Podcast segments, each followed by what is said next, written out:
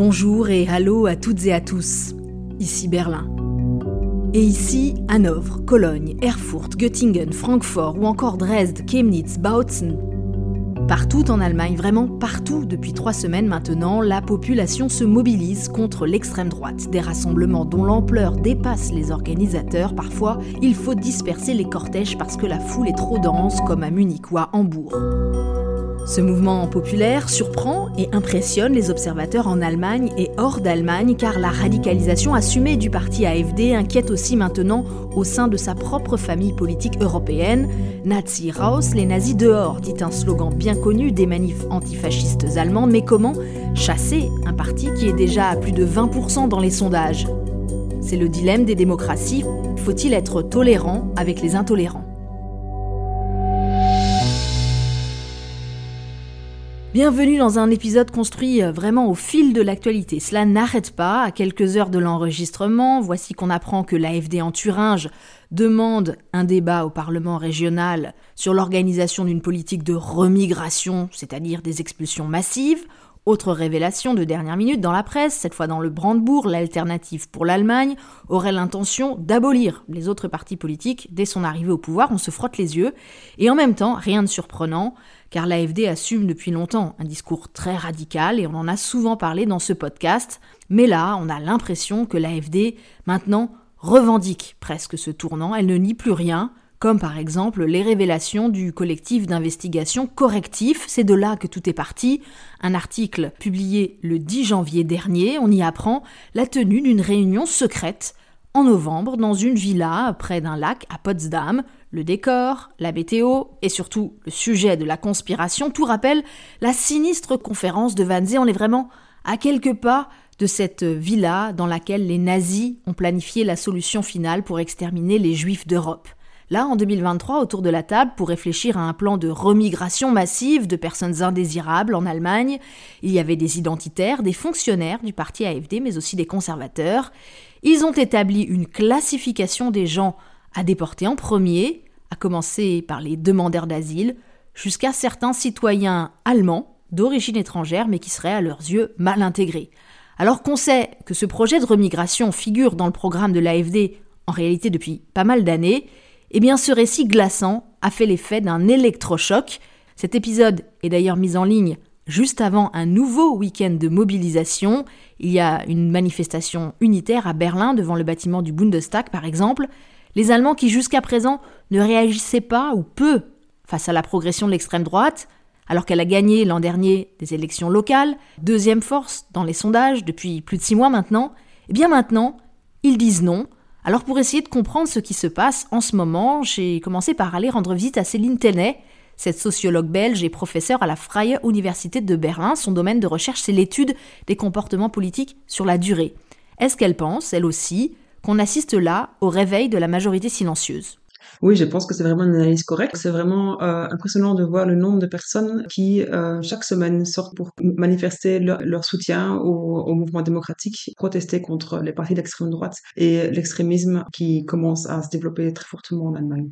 Ils se souviennent de ce qui s'est passé il y a 100 ans. Donc, c'était aussi, euh, à l'époque, le parti d'Hitler est arrivé au pouvoir de manière démocratique et les autres partis démocratiques n'ont rien fait pour contrer, pour arrêter ce parti-là. Et donc, c'est le fait de se, se rappeler de ce qui s'est passé il y a 100 ans et de se dire ça maintenant nous de faire en sorte que l'histoire ne se reproduise pas et euh, de se mobiliser dans les rues pour être sûr que l'AFD ne gagne pas de manière démocratique euh, des élections. Une majorité silencieuse. Qui sont les gens qui manifestent? Vous avez déjà un peu des données sociologiques? Euh, Je pense pas qu'il y ait encore des enquêtes exactement sur euh, le profil des manifestants, mais de ce qu'on a pu lire dans les médias, c'est très diversifié. Donc ce sont des jeunes, beaucoup de familles aussi, des personnes d'origine étrangère, des Allemands sans origine étrangère. Ça vient vraiment du, centre de, la société et c'est des, gens de gauche comme de droite. Et en fait, moi, ce qui m'impressionne le plus, c'est qu'il y a eu en 2018 euh, aussi une manifestation qui s'appelait Unteilbar, donc ça veut dire euh, qu'on est indivisible euh, pour la démocratie et contre l'extrême droite, mais ça s'était réduit vraiment à une manifestation à Berlin. C'était une grosse manifestation à Berlin, mais c'était juste Berlin, et Berlin est une ville très cosmopolite où la plupart des gens sont aussi pour la diversité, pour la tolérance et euh, et donc ici, ce qui est vraiment important euh, à signaler, c'est que ce sont des manifestations dans toutes les villes, donc pas uniquement des villes de, de l'Allemagne de l'Ouest, euh, mais aussi euh, des villes et des villages de l'Allemagne de l'Est où l'AFD, d'après les sondages, est le premier parti. Donc c'est vraiment important de voir que c'est une mobilisation générale dans toutes les villes allemandes, y compris les villes de l'Allemagne de l'Est. 1,4 million de personnes dans les rues, c'est, c'est, c'est, ça représente effectivement beaucoup par rapport aux gens qui s'engagent normalement en Allemagne. Euh, oui, donc c'est par rapport aux enquêtes euh, sociologiques que, l'on a. Euh, en moyenne, il y a 9% de, des gens qui disent qu'ils ont manifesté au moins une fois dans l'année précédente. Donc ici, oui, ici, on a euh, autant de manifestants en, en, si peu de semaines dans toute l'Allemagne. Euh, évidemment, ça, ça, montre vraiment que la majorité silencieuse en, en Allemagne est réveillée et manifeste dans les rues.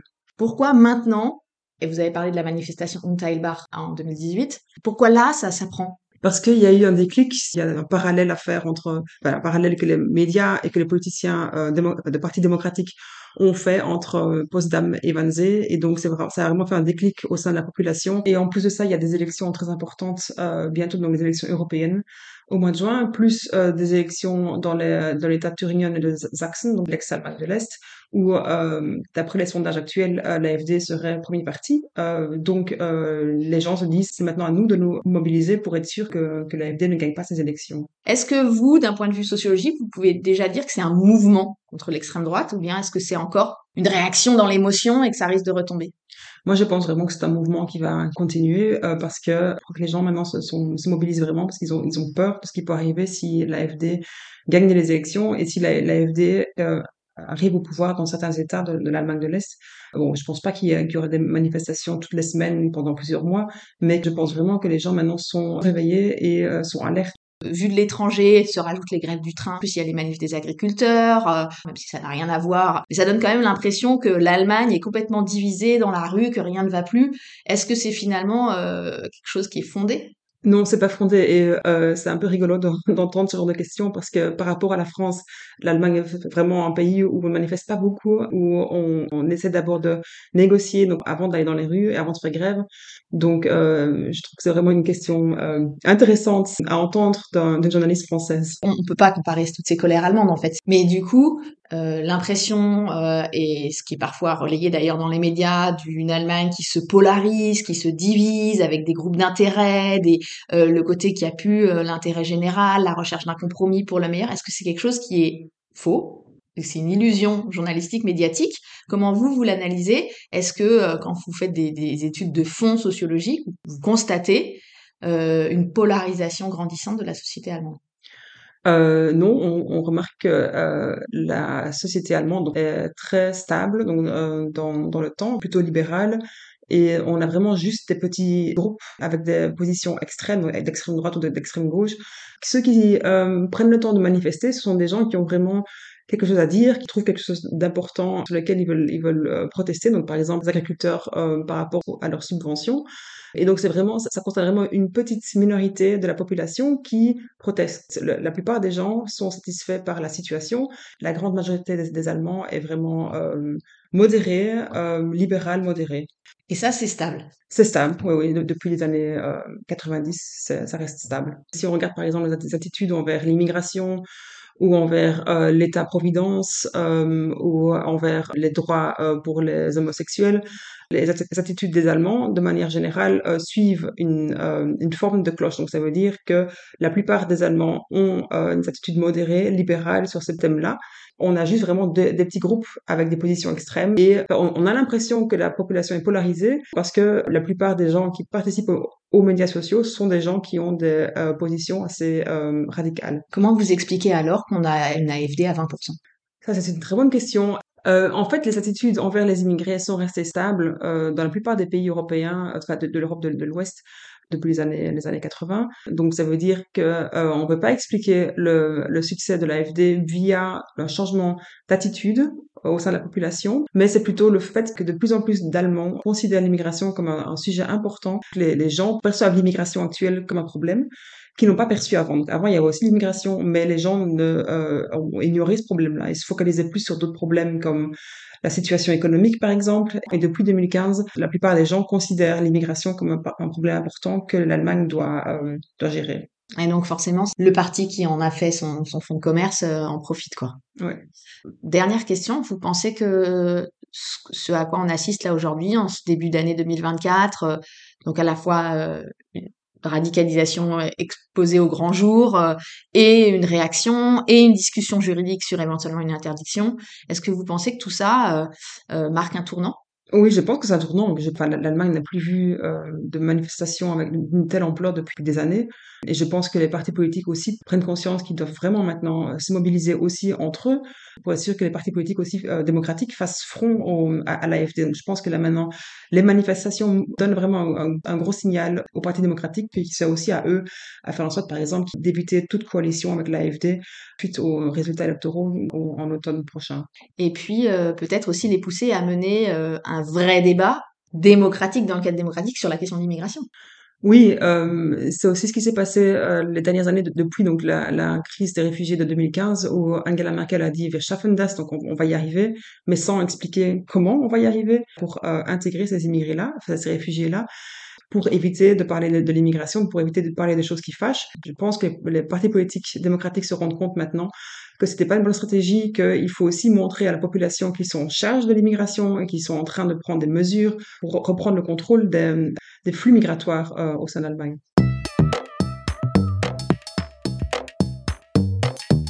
Ce qui m'a frappé dans cet entretien avec Céline Tenet, c'est la force encore très présente, très puissante, du sentiment de responsabilité collective. Et c'est vrai que dans les cortèges, il y a beaucoup de pancartes qui font référence à l'histoire. Plus jamais ça. C'est maintenant, quand par exemple les manifestants, comme cette jeune fille qui compare la situation à 1933.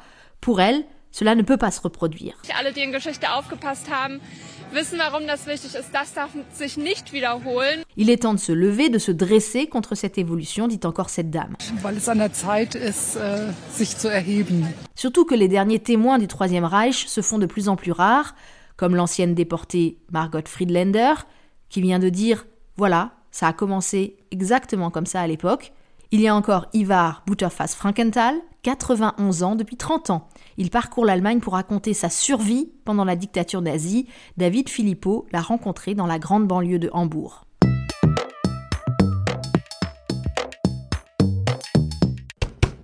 Il conserve des souvenirs précis d'une vie commencée avant la guerre, comme Benjamin d'une fratrie de huit enfants. Naissance en janvier 33, deux semaines avant l'accession d'Adolf Hitler au pouvoir, et des premiers souvenirs de persécution à la sortie de l'école, au moment de la nuit de cristal. Ivar Butterfass Frankenthal a alors 6 ans. Des garçons de la jeunesse hitlérienne m'ont attrapé dans la rue. L'un d'eux a baissé mon pantalon et m'a brûlé une cigarette sur la cuisse. Les autres ont pris un paillasson à l'entrée d'un immeuble, du papier, ils ont mis le feu et moi dessus. On va rôtir le sale juif et voir combien de temps il tient. J'ai hurlé à la mort. C'est inoubliable. J'en fais encore des cauchemars aujourd'hui. Dans la clandestinité d'une cave, sa famille, privée de son père déporté, survivra dans un Hambourg bombardé. Ivar, le plus petit, se faufile la nuit dans les caves pour aller chaparder de quoi nourrir et réchauffer ses frères et sœurs. Viendront la libération, puis une vie réussie, mais 79 ans après la libération d'Auschwitz, l'antisémitisme le poursuit jusque dans son salon. Allez frapper contre la baie vitrée. Panzer. C'est du verre blindé. Dehors, j'ai dix projecteurs pour éclairer la maison la nuit. Là, j'ai un écran, 20 caméras qui filment les alentours. Les volets électriques s'abaissent automatiquement. C'est une forteresse ici. J'ai reçu une vingtaine de menaces de mort. Depuis le 7 octobre, Ivar Butterfass Frankenthal bénéficie d'une protection policière lors de ses sorties publiques. Il craint le danger islamiste pour sa famille, que la guerre au Proche-Orient attise l'antisémitisme, mais surtout la montée en puissance de l'AFD. Ceux qui arrivent avec leurs plans de remigration sont des esprits malades. C'est pas possible. Les gens qui ont des idées pareilles, ceux avec les cravates, ce sont les plus dangereux, comme Gauland ou Höcke. Je les ai traités de criminels en public. Aucun n'a porté plainte. Aucun. À 91 ans, Ivar Butterfass Frankenthal veut continuer le combat contre l'oubli et le négationnisme comme il le mène depuis 30 ans il aura bientôt à son actif 1600 rencontres dans les salles municipales, les écoles et les universités.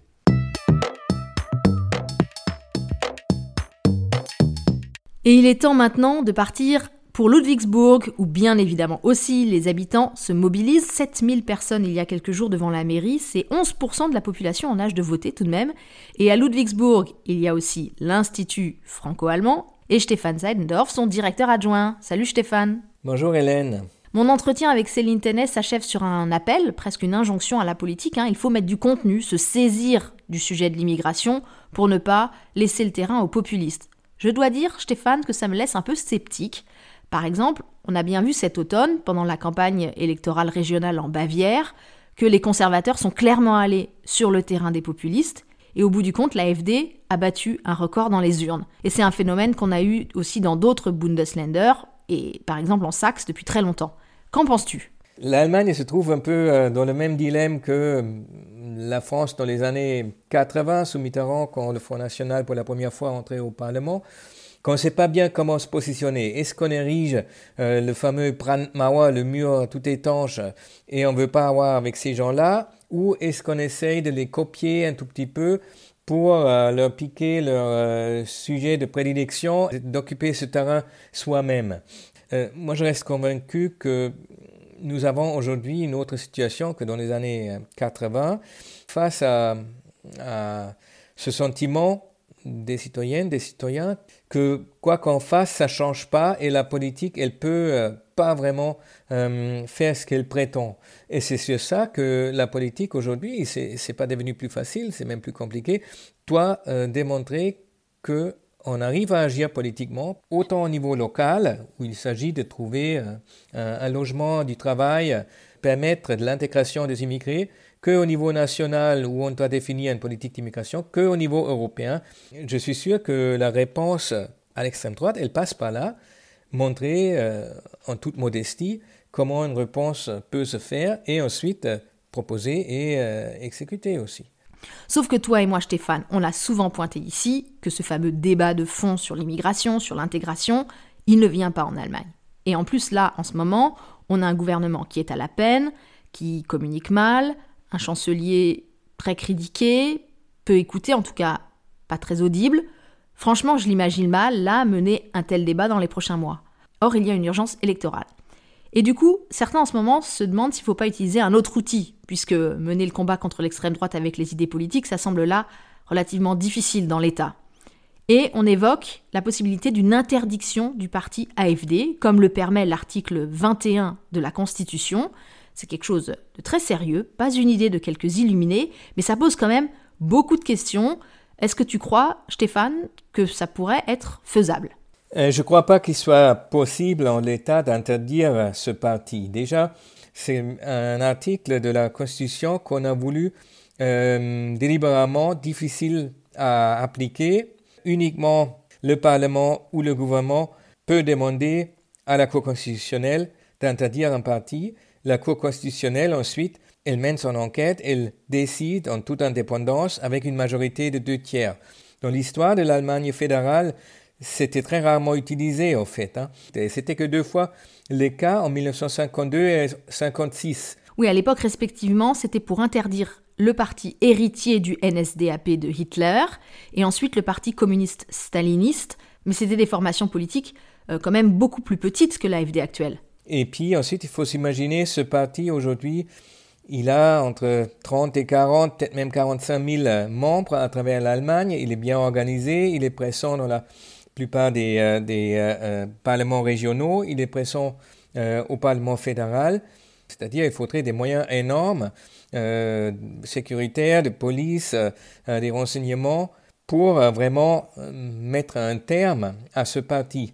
Mais alors, on fait quoi? Les gens dans les manifestations attendent clairement une réponse. Le Spiegel les met d'ailleurs en une avec ce titre dit Wehrhaften. Ça fait écho au concept de Wehrhafte démocratie, hein, l'idée que la République fédérale, elle a de façon intrinsèque les moyens de faire face à ceux qui veulent lui faire du mal, mais si elle ne s'en saisit pas, à quoi bon?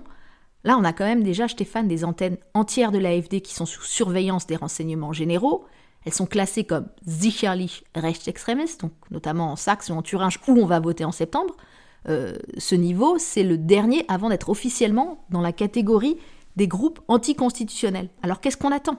Euh, deux choses. On les laisse pas faire. S'ils sont classés dans ces catégories-là, qui sont gradués, hein, ça permet au renseignement, aux services policiers, aux services juridiques, d'utiliser tout un arsenal d'instruments contre ces partis. Il y a différents euh, éléments de riposte. Évidemment, l'interdiction pure et simple, c'est l'arme nucléaire, hein, où ça va le plus loin.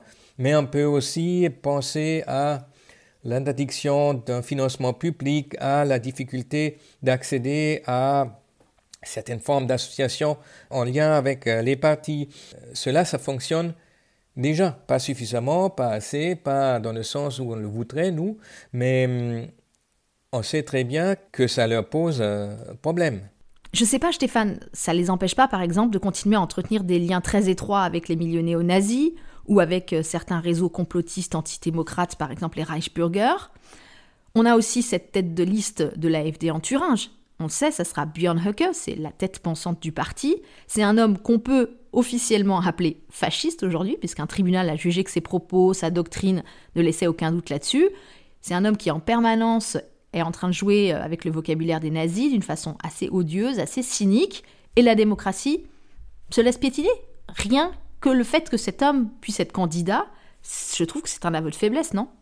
Je ne crois pas. C'est euh, une démocratie qui, qui fonctionne euh, très bien puisque elle ne se rend pas la chose facile en quelque sorte. D'un côté, il faut être sûr qu'ils veulent abolir la République en tant que telle, donc ça va très loin, qu'il y a des preuves objectives qu'ils sont prêts à vraiment abolir euh, ce système démocratique. Donc ça, c'est déjà pas facile. Et ensuite, il y a un deuxième, élément pour les interdire. Ces plans doivent visiblement avoir une chance de se réaliser. Si c'est juste quelques farfelus qui sont dans leur coin, ça justifie pas au niveau euh, fédéral de les interdire en tant que parti. Il faut qu'il y ait une, vraie menace sur la Constitution. On a, euh, entre parenthèses, encore en tête la tentative d'interdire le NPD, un parti clairement néo-nazi en 2003 et 2017. Et finalement, ça avait échoué et on ne voudrait pas en venir là avec l'AFD. Oui, il faut éviter la victimisation de l'AFD et puis aussi de stigmatiser son électorat, puisque quoi qu'il arrive, ces hommes et ces femmes ne seront eux jamais anticonstitutionnels. Il y a quelques jours, le parti Die Heimat, un groupe néo-nazi, s'est vu retirer ses financements publics. Est-ce que ça, ça serait une piste pour l'AFD ou bien peut-être est-ce qu'on peut envisager une interdiction, mais seulement de certaines de ces antennes? C'est sur ça que portent les, discussions actuellement. Une chose, ça peut être euh, de regarder de plus près les différents mouvements de jeunes autour ou issus du parti, où euh, on a vraiment le contact ouvert, la fréquentation ouverte vers les milieux skinhead, vers les milieux néo-nazis. Ensuite, une deuxième approche concerne les financements de ce parti, les différents financements publics. Est-ce que c'est vraiment des associations d'utilité publique? D'où viennent ces financements? En partie, ils viennent de Russie. Hein. Qu'est-ce qu'on peut faire pour euh, éventuellement les couper? Ou est-ce que c'est quelque chose de beaucoup plus dangereux qu'il euh, s'agit de euh, interdire tout bêtement? Merci Stéphane, et le débat va sans doute s'accélérer dans les prochaines semaines. Une pétition avec plus de 800 000 signataires euh, pour une interdiction de l'AFD vient d'être remise à la présidente du Bundesrat. En théorie, il suffit de 37 députés pour déclencher une procédure d'interdiction. Ensuite, pour que la Cour constitutionnelle soit vraiment saisie, il faut un vote au Parlement avec au moins 50% des voix en faveur d'une procédure pour l'interdiction. Donc dans tous les cas, ça va prendre du temps et l'alternative pour l'Allemagne, c'est sûr, ne sera pas interdite d'ici les scrutins de l'automne à l'Est et encore moins avant les élections européennes. Et donc, bonjour Michel Derdevet. Bonjour Hélène. Président du think tank Confrontation Europe. Question très simple pour commencer. Est-ce que les partenaires de l'Allemagne s'intéressent à ce qui se passe ici, là, en ce moment? Avec la radicalisation revendiquée de l'AFD, mais aussi la réponse dans les rues d'Allemagne. Alors euh, oui, oui, c'est une situation qui est extrêmement euh, observée à la fois à Paris et à Bruxelles. En Allemagne, bon, il y a un élément très positif, il ne faut pas se cacher, le fait qu'il y ait eu des manifestations et avec des centaines de milliers de personnes dans la rue de manière très significative pour rappeler que le fonctionnement de l'Europe est démocratique et qu'on ne peut pas à un moment donné envisager un certain nombre de prises de position qui remettent à mal le corpus démocratique de l'Europe, Ça, c'est très important et ça a été vu notamment en France comme un, rappel quand on voit parfois un certain nombre de dérives s'opérer. Donc, c'est plutôt salutaire de voir que la démocratie allemande est capable de réagir face à un mouvement qui est quand même un mouvement, une évolution de fond concernant la FDD ces dernières années. En tout cas, parmi les observateurs très attentifs de cette actualité, il y a le reste de l'extrême droite européenne. On sent qu'il y a quand même un peu de, remous chez les nationalistes de tous bords. Est-ce qu'ils sont embarrassés par cette affaire Parce que c'est vrai qu'au fond, on peut se dire que si euh, un grand allié comme l'AFD fomente un plan de déportation massive, ça n'arrange pas ceux qui euh, optent pour une stratégie de normalisation, de dédiabolisation, comme par exemple le Rassemblement national. Il n'y a jamais eu une grande famille unifiée de l'extrême droite en Europe. Il y a au Parlement européen, il faut le rappeler, deux groupes politiques. Le premier groupe, c'est le groupe où siège l'AFD qui s'appelle Identité et démocratie. Et puis il y a un autre groupe qui s'appelle le groupe des conservateurs et réformistes européens, qui compte 70 députés de 15 États membres.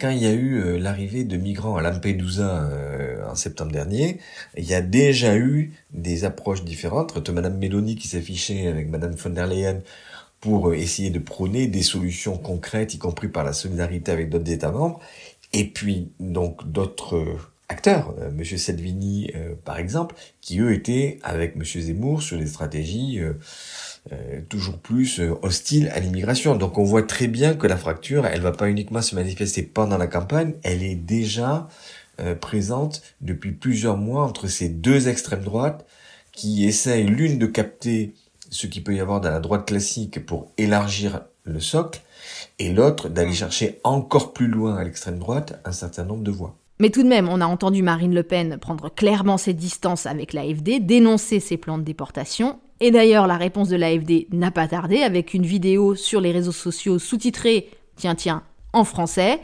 On voit vraiment qu'il y a une tentative de recoller les morceaux avec le RN. Le fait que Mme Mélanie et Mme Le Pen se distinguent de l'AFD et ne veuillent pas suivre l'AFD sur le terrain de la remigration, on voit bien qu'il y a deux stratégies. Une stratégie de normalisation d'un côté, et puis il y a des formations plus extrêmes, M. Zemmour en France notamment, qui eux sont prêts à aller vers euh, un discours de fréquentation de l'AFD. Toute cette affaire n'a fait perdre que deux points à l'AFD dans les sondages, et pour l'instant, on n'a pas vraiment de signe indiquant que le parti veut faire profil bas. Sa présidente vient de redire, par exemple, dans une interview, que si l'AFD arrive au pouvoir, il y aura un référendum sur la sortie de l'Allemagne de l'Union européenne. C'est quand même un scénario que la plupart des eurosceptiques européens ne proposent même plus aujourd'hui, mais l'AFD assume. En tout cas, ils se mettent en risque par rapport à un pays, l'Allemagne, qui quand même a fait de l'Europe un des piliers de la reconstruction de son modèle démocratique euh, à partir des années 50. Donc ça veut dire qu'ils prennent une option qui est une option euh, à risque. Et on voit bien que, y compris côté M. Orban, on préfère rester pour avoir les subventions européennes, même si on dit du mal dans le même temps de l'Union. Donc ça veut dire qu'on est plutôt sur des partis qui sont critiques, qui vont renvoyer à Bruxelles toutes les horreurs et les vilainies, tout en restant, bien entendu, dans le club. Quelles pourraient être les conséquences électorales de tout ça? Si l'AFD poursuit sa radicalisation, si elle est peut-être exclue du groupe avec le RN, est-ce que ça peut freiner la dynamique de l'extrême droite en général en Europe ce qui, à mon avis, est à exclure, c'est le fait que le système s'autodissolve par lui-même. Et quand on voit aussi partie de la droite classique tenir un discours sur des thèmes proches de l'extrême droite avec parfois les mêmes mots, on voit bien que tout ça, ça partit par l'élargissement de leur socle et donc au phénomène de, de, renchérissement de leur discours extrême. Merci beaucoup Michel Derdevet. Une chose est sûre, l'immigration sera l'un des thèmes majeurs de la campagne pour les élections européennes, avec sans doute les questions de défense et le climat, on le voit en Allemagne et en France avec les protestations des agriculteurs, la transformation écologique est un vrai défi et ça touche tous les domaines. Et c'est pour cela que le podcast s'achèvera désormais systématiquement avec une petite chronique spéciale un coup de projecteur sur une initiative locale pour la planète. C'est la Minute K, comme climat. Aujourd'hui, je donne la parole à Dominique Franck. Elle donne des cours de français à des personnes âgées à Worms, dans le sud-ouest de l'Allemagne. Nous sommes allés donc au mois de juin rendre visite au Conseil des seniors euh, de Metz. Le but était euh, de voir ce que euh, chaque pays fait et puis de reprendre les idées dans chaque pays respectif. Il y a maintenant les fontaines d'eau potable dans différents endroits de la ville de Worms. Ça a été repris de Metz, par exemple. Il y a aussi euh, les îlots fraîcheurs. En fait, c'est euh, juste une remorque avec quatre roues. Et dans le sens de la longueur, on monte un panneau végétal, ce qui fait qu'on peut s'asseoir. Ça fait un double banc, en fait. Et on le déplace dans la ville. Et les seniors sont vraiment très sensibilisés. Je m'en suis vraiment rendu compte euh, lors de mes cours, lorsqu'on a préparé en amont la visite de Metz. Et chacun a, fait part de ses petites astuces pour euh, économiser l'eau ou euh, vivre autrement, quoi. Voilà, ça fait du bien quand même de finir sur une petite touche enthousiaste. En tout cas, si vous avez une idée de sujet, si vous-même vous êtes porteur, porteuse d'un projet, c'est le moment de nous contacter. Je vous tendrai le micro. D'ici là, merci à toutes et à tous d'être restés à l'écoute. Ce podcast est produit avec le soutien du Fonds citoyen franco-allemand parce qu'en 2024, on n'a jamais eu autant besoin de mieux se connaître pour mieux se comprendre. Le podcast avec un K revient dans deux semaines. Je m'appelle Hélène Cole avec un K et je vous dis à bientôt, Bisbalt.